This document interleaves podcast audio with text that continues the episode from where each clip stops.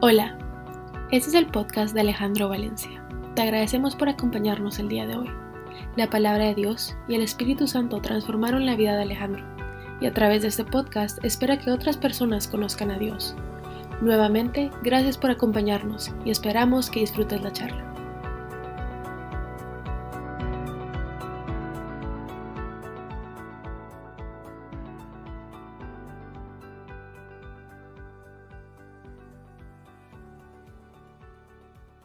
Buenas noches.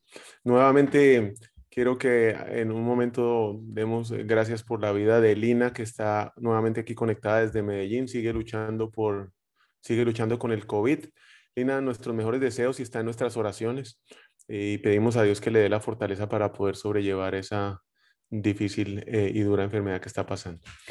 Ah, yo no me dejo de asombrar porque muchas veces somos nosotros mismos los que nos limitamos en nuestro crecimiento nuestras experiencias, las relaciones pasadas, las presentes y a veces las que nos imaginamos en la cabeza futuras, nos dejan atados y volvemos a quedar atados al pasado, porque son nuestros paradigmas, nuestras maneras de, ver las cosas, cómo asumimos las cosas y cómo juzgamos las cosas, porque adicionalmente pensamos y creemos que tenemos la verdad completa sobre alguien o sobre algo, lo que muchas veces nos lleva a limitarnos Muchas de estas limitaciones vienen desde la crianza en nuestra casa, de la manera como nos educaron en el colegio, los amigos del barrio, los que tuvimos la oportunidad de ir a una universidad y en el círculo social en el cual nos movimos o por, por el trabajo.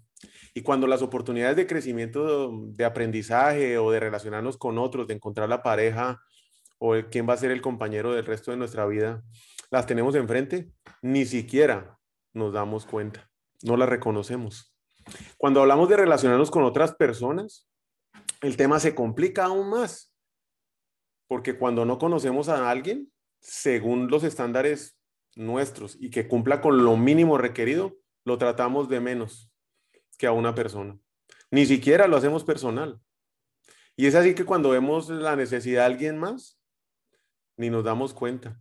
Aquí yo estoy sorprendido en Houston la cantidad de indigentes que hay en cada esquina. E, e, es, sorprendente. No he visto esto ni siquiera en Guatemala o en Ciudad de Guatemala o en, Bogotá. En muy pocas ciudades y medios de este tamaño he visto esta, este flagelo aquí de la indigencia. Pero ¿qué pasa cuando vemos la foto de un niño en, en África, todo panzón por la desnutrición, hinchada, la barriga? Difícilmente se mueve algo dentro de nosotros que nos lleve a hacer algo. ¿Sí? Pasa la propaganda, nos afligimos y el siguiente capítulo de Netflix. No lo hacemos nunca personal. Tampoco con el señor indigente que está en la esquina o señora o la familia. Y es en el, en el momento que decimos conocer a un poco de alguien, empiezan a salir nuestros filtros. Esos filtros de los cuales hablamos hace un momento.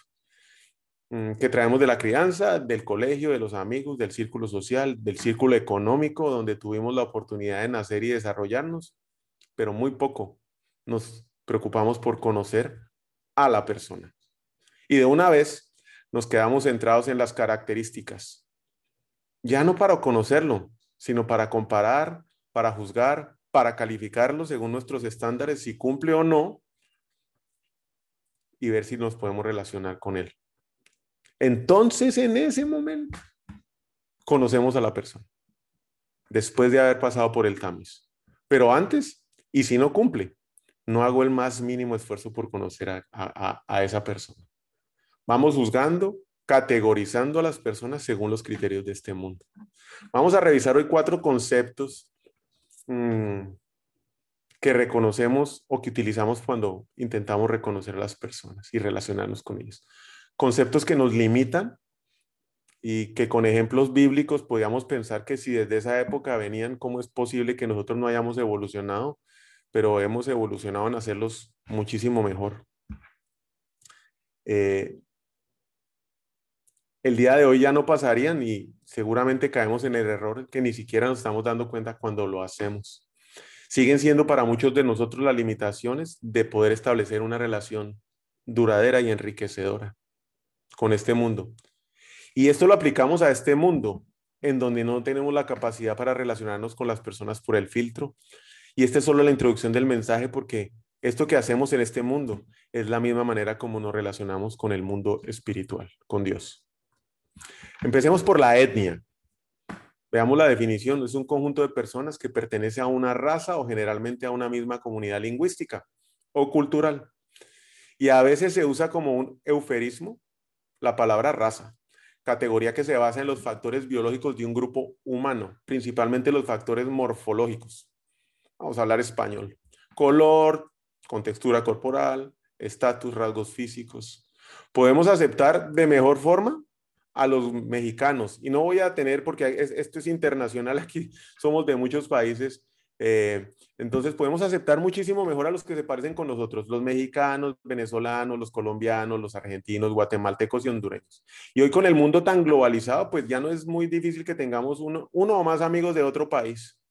Nos parecemos, tenemos un idioma similar, con algunas costumbres parecidas.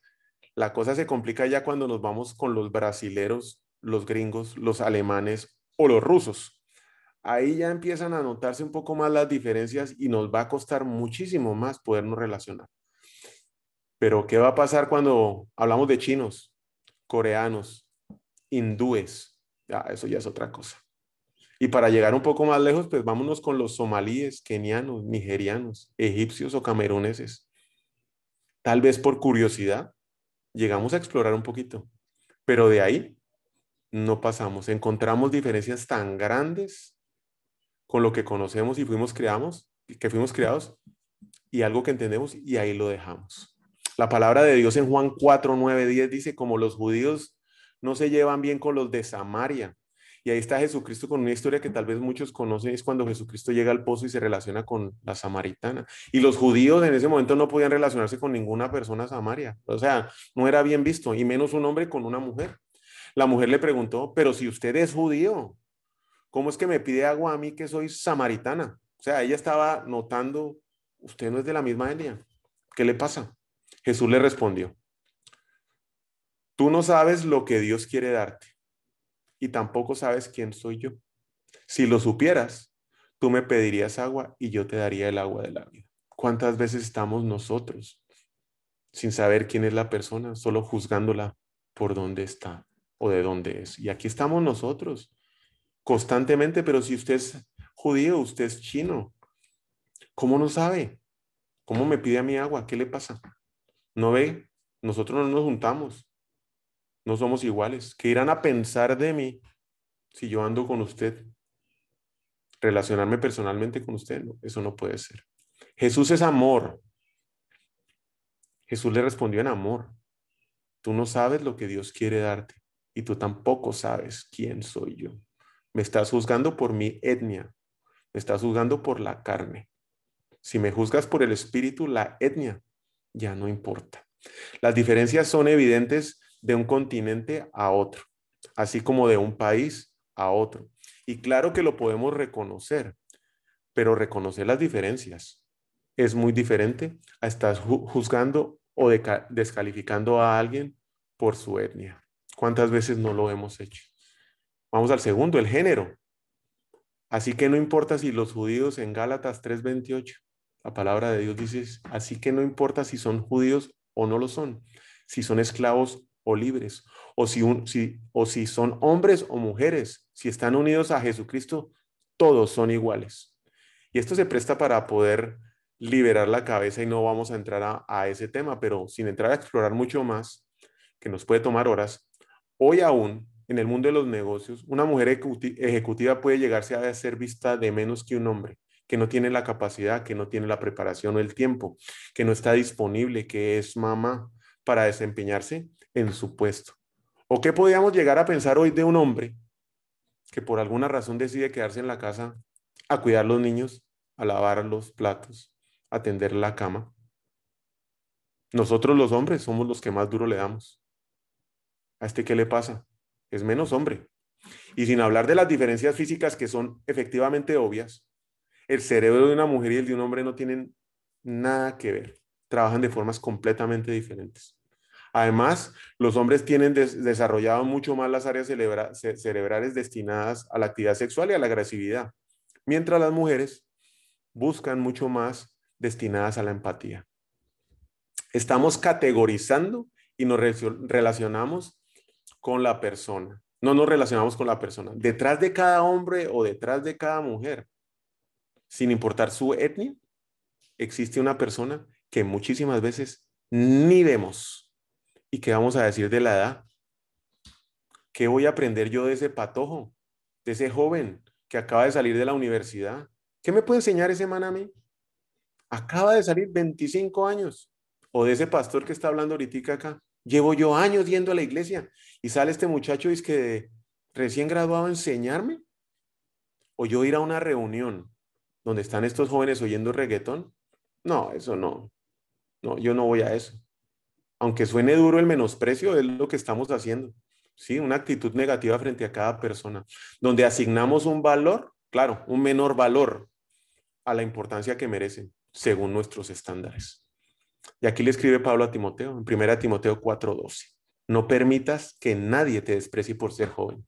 Al contrario, trata de ser un ejemplo para los demás cristianos, que cuando todos oigan tu modo de hablar y vean cómo vives, traten de ser puros como tú.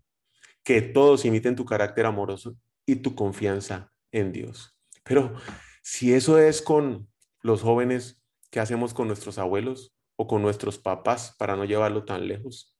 ¿Qué pasa hoy con nuestros hijos cuando le pedimos que por favor nos expliquen cómo funciona TikTok? Cualquier app nueva. Ah, papá, vos no sabes nada. Dos segundos de paciencia y nos despachan. Eso nos hacen. ¿Y qué hacemos nosotros? ¿Qué hacemos nosotros cuando nuestros papás nos piden un favor? Vamos a reprender con dureza y poco amor. Cuando corrijas a un anciano, 1 Timoteo 5, del 1 al 2, no lo regañes. Al contrario, aconsejalo como si fuera tu propio padre. Trata a las ancianas como a tu propia madre, a los jóvenes como a tus hermanos y a las jóvenes como a tus hermanas. Es decir, con todo respeto. Y Pablo nos da la clave aquí para poder relacionarnos que muy pocas veces usamos. Tratémonos como hermano. Y hermano es aquel que conocemos como persona. Alguien más joven que usted tal vez puede hablarle a usted como un padre. Muchas veces desconocemos el entorno donde vive el joven, de dónde viene, pero nosotros podemos tener, nos pueden tener a nosotros como ejemplo.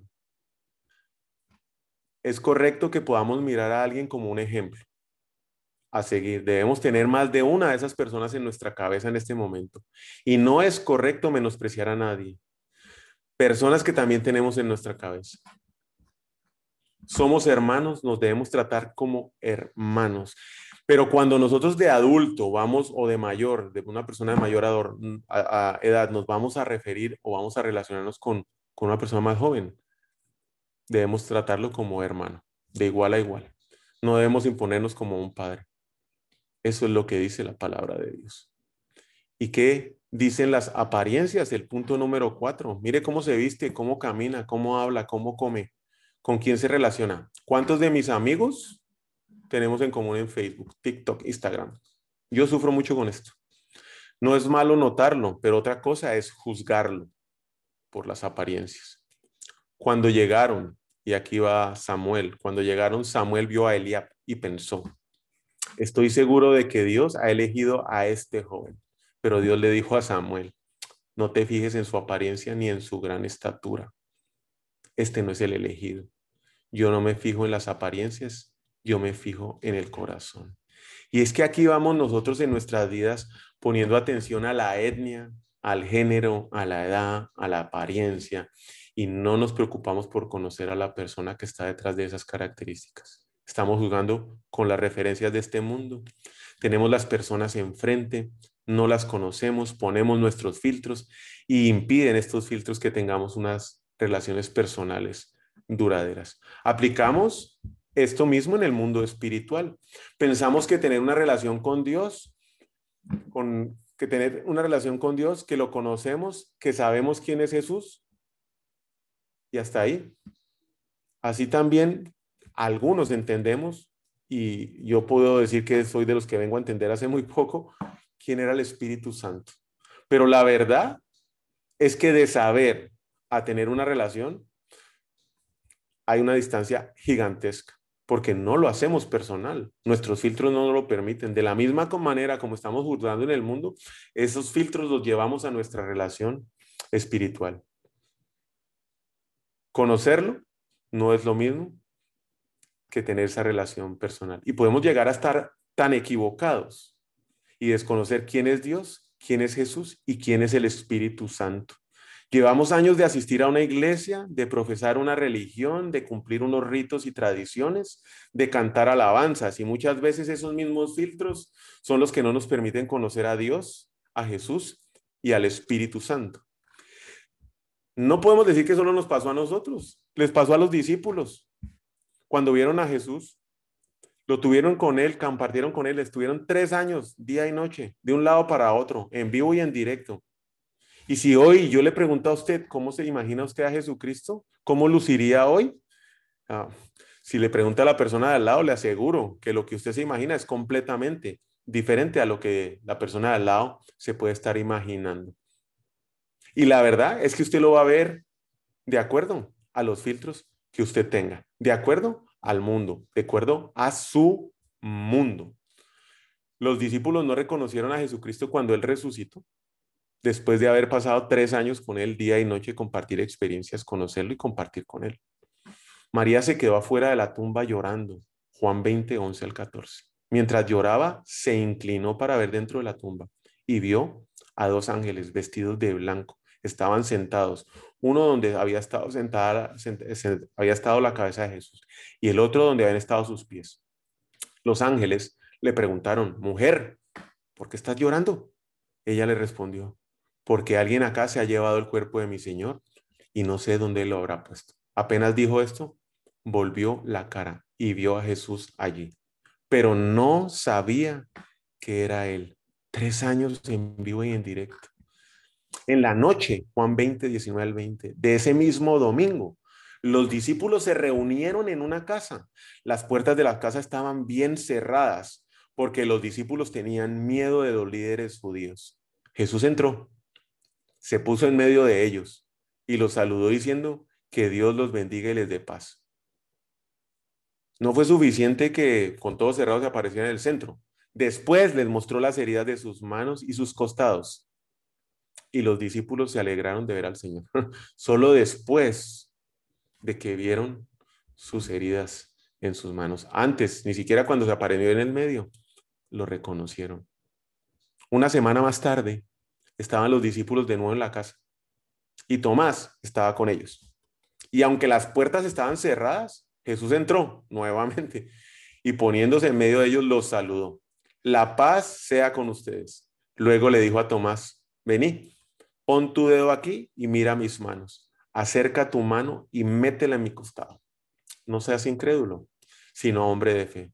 Y en ese momento Tomás dijo, Señor mío y Dios mío, exclamó. Porque me has visto, has creído, le dijo Jesús. Dichosos los que no han visto y sin embargo creen.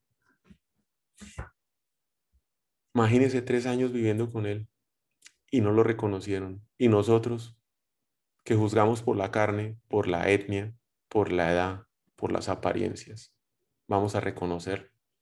Y ese es Jesucristo. Pero ¿qué pasa si hablamos del Espíritu Santo?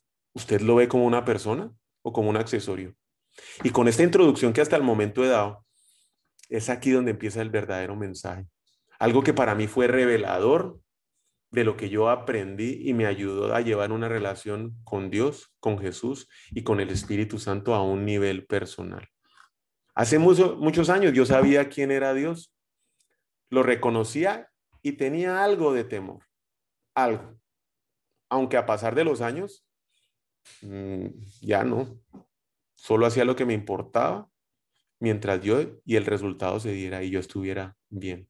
No fue sino hasta el 2004 más o menos que conocí a Jesús y lo recibí como mi Salvador. Pero sinceramente tampoco me relacioné con él, seguí en las mismas. Y si no fue, si no vino a ser hasta el final del 2018 que pude conocer al Espíritu Santo, aunque debo reconocer que siempre estuvo presente en mi vida. Pero como las fotos de los niños de la India, desnutridos en el África o un tsunami en la India. Y por no ir más lejos, cuando empezaron las noticias del virus en China, nunca nos llegamos a preocupar, ni me llegué a preocupar por quién era el Espíritu Santo. Y menos en hacerlo en una forma personal, sino cuando lo tuve enfrente y cambió mi vida. Y el ejemplo, el ejemplo del virus es sensacional, porque no lo vimos venir, llegó y transformó nuestra vida. Y de alguna manera el Espíritu Santo siempre está con nosotros acá y cuando nos toca, nos transforma. Así, dice segunda de Corintios 5:16, que de ahora en adelante no consideremos a nadie según criterios meramente humanos. Aunque antes conocimos a Cristo de esta manera, ya no lo conoceremos así. Y es el Espíritu Santo, eh, es que el Espíritu Santo es una persona que espera ansiosamente tener una relación personal con nosotros. Y vamos a intentar empezar por, por lo básico, porque son tres personas, Dios Padre, Dios Hijo y Dios Espíritu Santo.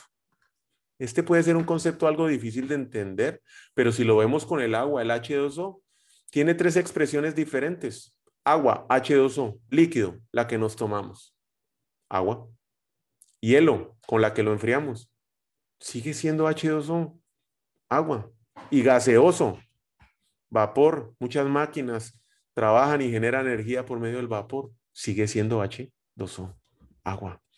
Así podemos de alguna manera entender más fácil este concepto. Juan 14, 16 al 18. Y yo le pediría a Dios el Padre que les envíe al Espíritu Santo para que siempre los ayude y siempre esté con ustedes. Él les enseñará lo que es verdad.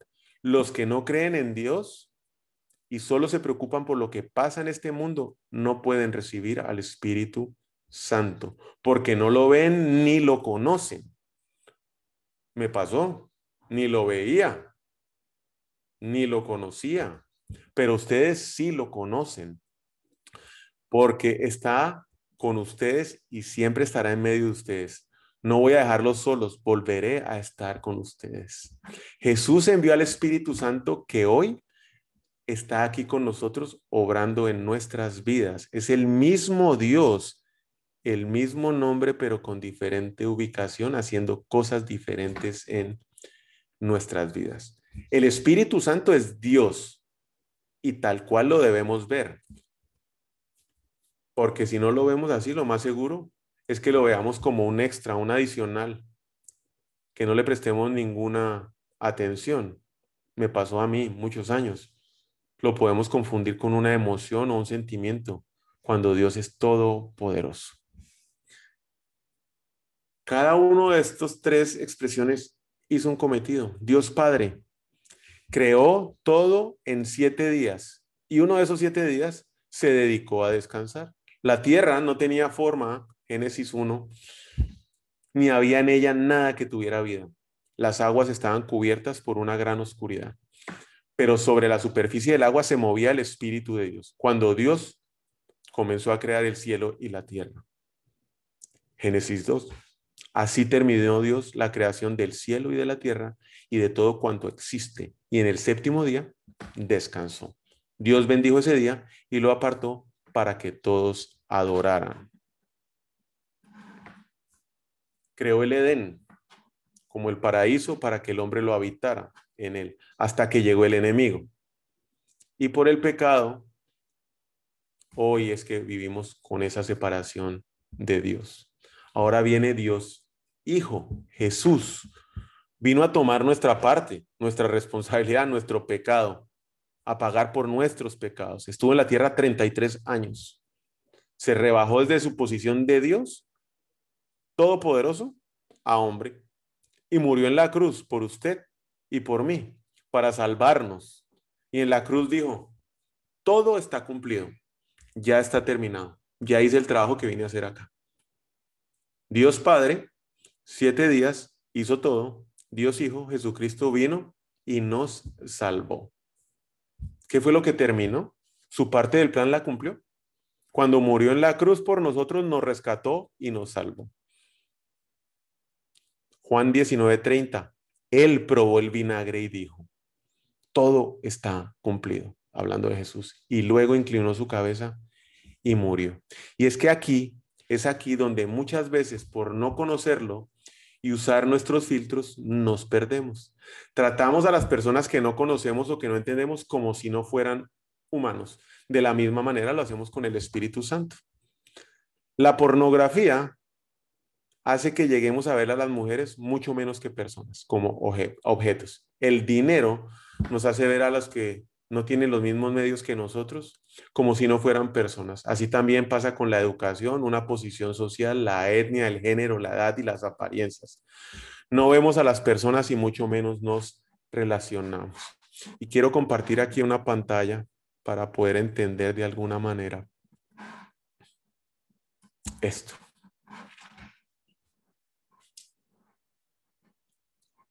Aquí está el título, la función, el estado y la ubicación. Vamos a hablar de Dios Padre. Siete días y un día de descanso. Su título es Dios Padre. Él es nuestro proveedor, apartado en santidad de su estado y está en el cielo. Dios Hijo, Jesucristo, Salvador, está sentado a la derecha del Padre. Lucas 22, 69 lo dice. Y su ubicación es el cielo y está el Espíritu, Dios, Dios Espíritu Santo. Él es nuestro ayudador activo y está en la tierra. Tres en uno. Todopoderoso, omnipresente, omnipotente. Dios Padre ya nos dio la provisión. Toda, completa y abundante. No la dio por partes. Ya nos lo dio todo. Y más de lo que necesitamos. Y es nuestra parte descubrirla, Y por experiencia personal creo que debemos empezar por conocernos nosotros mismos, descubrir quiénes somos, cuál es nuestro propósito para servirlo y hacer su voluntad. Dios Padre está apartado en santidad y Él por eso no puede venir a la tierra, no puede compartir el pecado, no puede estar junto con el pecado. Él es perfección y solo en perfección puede estar. Tal vez para entender un poco este concepto, a mí me puede pasar eso con el cigarrillo. Yo no puedo estar en un lugar donde hayan fumado, no me puedo subir a un carro, no me puedo meter en un cuarto de hotel, no puedo hablar con una persona y mucho menos compartir con una persona que ha acabado de fumar o que está fumando. Por mucho que yo estime a esa persona, yo prefiero alejarme. Primero, porque me molesta muchísimo el olor y segundo, porque sé que me puede hacer daño. Dios Padre es nuestro proveedor que está apartado en santidad y está en el cielo. Ustedes deben obrar Mateo 6:9. Así, Padre, ustedes deben orar así, Padre nuestro que estás en el cielo que todos reconozcan que tú eres el verdadero Dios. Dios Hijo, Jesús, es nuestro Salvador, que murió por nosotros y hoy está sentado a la derecha del Padre. Es todopoderoso, omnipresente y omnipotente. Vino a la tierra, se hizo hombre y cumplió y nos rescató. Lucas 22, 69. Pero de ahora en adelante, el Hijo del Hombre estará sentado a la derecha de Dios Todopoderoso. La ubicación de Dios Padre y de Dios Hijo está en el cielo. Entonces uno dice, pues estamos aquí solos. ¿Quién está con nosotros? ¿Quién nos puede ayudar? Dios Espíritu Santo. Y podemos llegar a pensar que no está con nosotros y que no está activo. Y que solamente está activo cuando vamos el domingo a la iglesia, alabamos, levantamos nuestras manos para aquellos que, que van, que está activo, pero Él está activo en cada una parte de nuestras vidas, en cada momento del día, en cada respiración que usted y yo damos lo tenemos completamente dentro de nosotros, dentro de nuestras vidas hoy y por el resto de nuestra vida. Él es el quien nos llevará y nos guiará hacia la eternidad. Y si alguno de nosotros o hemos puesto la fe en Jesucristo y lo hemos aceptado como nuestro Salvador, nos va a presentar a Dios Padre. Él está aquí en la tierra con usted y conmigo y está aquí con nosotros en este momento. Si se sabe quién es Dios, pero no ha dado el paso para ser salvo, yo lo invito a que hoy lo haga, que reciba la salvación de Jesucristo, que reciba la salvación para la eternidad, entregando su corazón, abriéndoselo a Él y aceptando ese sacrificio que Él hizo enormemente, entregando su vida por nosotros. Y si ya lo recibió, yo lo invito a que dé el siguiente paso, que es pasar de ser salvo a vivir en el Espíritu y por el Espíritu Santo, que es Dios dentro de usted y dentro de mí. Que lo conozca, que le abra el corazón y que lo invite para que viva con usted. Cuando se levante, lo llame, que procure tener todos los días su corazón como una casa limpia. Un día a la vez hay que hacerlo. Me levanto a limpiar la casa. En el mediodía limpio mi casa y en la noche limpio mi casa para que el Espíritu Santo tenga todo ese deseo de vivir en esa casa, en su corazón. El Espíritu Santo no es un extra, un adicional o un agrandado de McDonald's. Muchas veces lo podemos llegar a ver así. El Espíritu Santo es la esencia de nuestras vidas.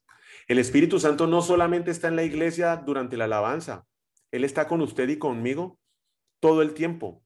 Cuando yo estoy haciendo ese negocio y se me presenta la oportunidad de hacerlo torcido, de dar la comisión, de meter la zancadilla, ahí está el Espíritu Santo. Cuando estoy viendo lo que no debo ver en el Internet, ahí está el Espíritu Santo. Cuando la serie de Netflix sale lo que yo no debo ver y tengo a mis hijos al lado, ahí está el Espíritu Santo. Cuando yo estoy mandando ese mensaje de texto, cuando estoy mandando ese WhatsApp a quien no corresponde con lo que no debo decir, ahí está el Espíritu Santo. La pregunta es, ¿usted lo escucha? Y si lo escucha, usted le obedece.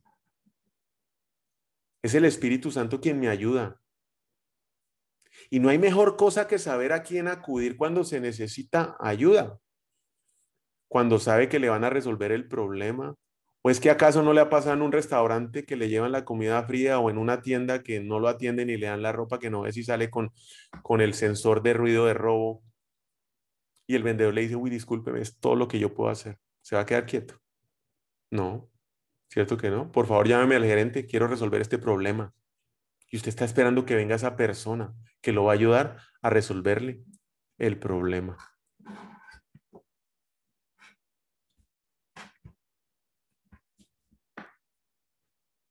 Me pregunté muchas veces cómo comencé, me preguntan muchas veces cómo comencé a relacionarme con Dios y a conocerlo. Muchas veces también he escuchado la pregunta que no sé cuál es el propósito de mi vida. Todavía a veces tengo dudas en cómo hago este negocio, con quién me relaciono, quiénes van a ser mis amigos, cómo voy a administrar el dinero. Y esa pregunta de cuál es el propósito de mi vida, la escucho constantemente. Mire Alejandro, ¿cuál será el propósito de mi vida? ¿Qué será lo que Dios quiere de mí? Aprendí con el tiempo que tenemos un propósito general y un propósito específico. Y para el general, leo la Biblia todos los días. Eso es como lo hago yo. Aprendo qué le gusta a Dios y qué no. No robar, no matar, no desear la mujer del prójimo, amar a Dios sobre todas las cosas, amar a los demás como a uno mismo. Y la palabra de Dios todos los días, en la mañana y en la noche, me muestra qué pasos debo seguir y a dónde no debo meterme. ¿Y qué hago para el específico? ¿Será que hago el negocio con Carlos o con Pedro? ¿Será que me quedo a vivir en Houston o no? En la vida, en la Biblia, no encuentro si debo quedarme en Houston o me regreso a Guatemala. Pero es aquí donde el Espíritu Santo me guía. Él me dice, no vayas a esa reunión de trabajo, contesta el teléfono, llama a tu amigo ahorita, manda ese mensaje, no contestes ese texto, espérate, acelera. Sé que lo quieres, pero no te conviene, no lo hagas. Yo lo escucho. ¿Usted? Mi mayor deseo es que cada día yo escuche menos mis pensamientos, mis emociones y mis sentimientos hablando y más al Espíritu Santo y que sea Él quien tome el control de mi vida. Eso lo busco desde por la mañana. Me levanto a limpiar mi casa. Antes andaba buscando a alguien y hoy algunas veces me pasa para que me guíe, para que me dé alguna dirección pero ya sé que tengo en mí a quien me ayuda, al Espíritu Santo. Cuando tengo una duda, tengo ansiedad, tengo temor sobre un tema, sobre una decisión, voy a un lugar donde yo pueda estar completamente solo. Desde la ducha, el inodoro, el closet, la terraza, donde yo esté solo, que me pueda poner de rodillas y empiezo alabando a Dios y le pido al Espíritu Santo que me dé su guía. No empiezo a pedir como loco porque estoy seguro que Él conoce mis necesidades. me quedo callado, escuchando. Le pido muchas veces que por favor suba el volumen, que grite si es necesario para oírlo con claridad. No salgo del cuarto hasta que no tengo la respuesta. Y lo más hermoso es que Él me responde en vivo y en directo, todos los días. Me guía, me reprende, me abraza, me ama. Lo invito a que lo conozca, que se relacione con Él, que no espere los domingos a escuchar la palabra de Dios, que reciba el Espíritu Santo hoy, que lo escuche todos los días, que cada día limpie su casa en la mañana, al mediodía, en la tarde, que en cada paso, en cada respiración, sea el Espíritu Santo el que lo mueva. Hoy más que nunca, no necesitamos más dinero, más trabajo, otro trabajo, una relación más. Hoy lo que necesitamos es el Espíritu Santo en nuestras vidas. Y el Espíritu Santo es bienvenido aquí. Solos, dice la palabra de Dios, primera de Corintios 12:3. Solo quienes son guiados por el Espíritu Santo reconocen a Jesucristo. Él es el Señor. Por eso quiero que entiendan que ninguna persona puede maldecir a Jesús si es guiada por el Espíritu Santo. Ezequiel 36, 27.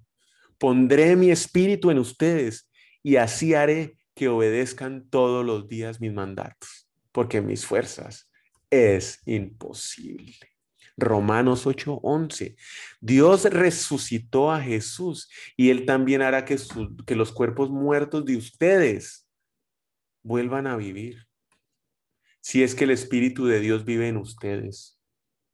Quienes no conocemos de forma personal al Espíritu Santo, estamos muertos en vida. Así estaba yo. Era un hombre confundido donde solo buscaba salir de esa confusión con dinero, con placeres inmediatos, robando más, haciendo más, persiguiendo más y armando un desastre más grande detrás del otro. Si el Espíritu de Dios que vive con ustedes, esto Dios lo hará por medio del Espíritu Santo que vive en ustedes. Hechos 1.8. Pero quiero que sepan que el Espíritu Santo vendrá sobre ustedes y que recibirán poder para hablar de mi testimonio. Esto no lo hago yo por mis fuerzas, pues. En Jerusalén, en todo el territorio de Judea y de Samaria y también en todos los lugares más lejanos del mundo. Y la mejor manera de poder conocer al Espíritu Santo es por medio de Jesucristo, nuestro Salvador.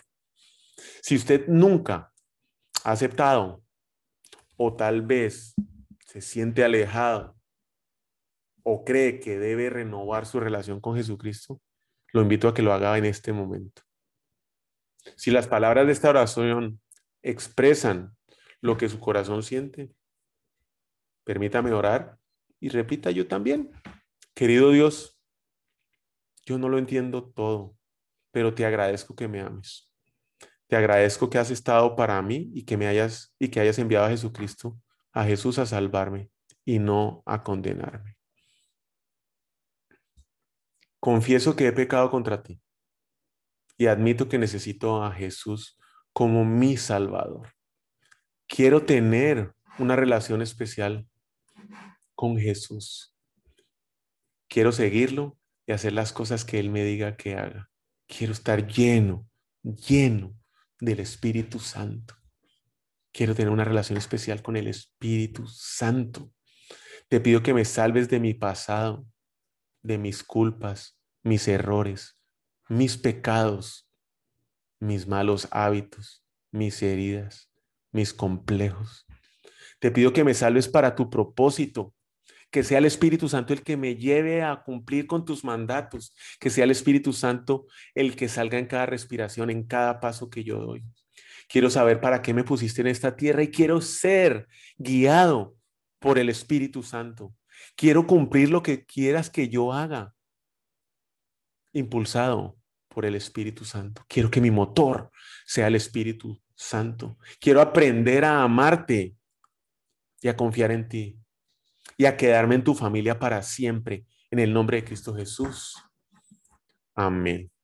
Les doy infinitas gracias. Eh, es, es un tema bastante especial para mí porque como el virus que llegó y me tocó, el Espíritu Santo transformó mi vida. Y hoy reconozco que es únicamente por el Espíritu Santo que se pueden hacer las cosas que hoy se pueden hacer, que el Espíritu Santo está aquí ayudándonos con el tema de Mariana, con el tema de las quimioterapias, con el tema del dinero, con el tema de los seguros. Y cuando efectivamente no sé qué hacer. Salmos 47, 10. Quédese quieto y vea mi poder. Y ahí está el Espíritu Santo obrando. Juanca, lo invito a que haga la oración final, por favor. Gracias, hermano. Realmente una enseñanza maravillosa que hoy hemos tenido y gracias, Padre, porque tú quieres, Señor, tratarnos como hijos. Tú quieres, Señor, que seamos parte de tu familia. Tú nos has dado el privilegio, Señor, de ser uno con Cristo Jesús. Y gracias porque sabes que no lo podíamos hacer solos, sino que a través de la ayuda del Espíritu Santo, que hoy, Padre, podemos ser de esa familia celestial, de esa familia, Señor, que en Cristo Jesús gobierna y tiene todo poder y toda autoridad, no por nosotros, sino por el mérito de Cristo Jesús en la cruz del Calvario. Oramos, Señor, hoy para que esta palabra que hemos escuchado sea, haya caído en esta buena tierra que somos y dé un fruto y aumente la relación, Señor, que nosotros tenemos en este tiempo, quitando todo esquema mental y toda situación acerca de lo que aún religiosamente es la persona del Espíritu Santo para que tengamos una vida plena en Cristo por medio del Espíritu. Te lo pedimos todo, Padre, en el nombre de Jesús. Amén. Amén, amén. Les deseo una excelente semana. Dios los bendiga. Mañana que estamos de Happy Verde y con Mariana con sus 18 años. Eh, gracias por el apoyo incondicional que muchos de ustedes por medio de sus oraciones eh, nos, nos acompañan y nos apoyan y nos ayudan. Los queremos muchísimo, los amamos. Dios los bendiga. Gracias. Gracias, Un abrazo, Alejandro.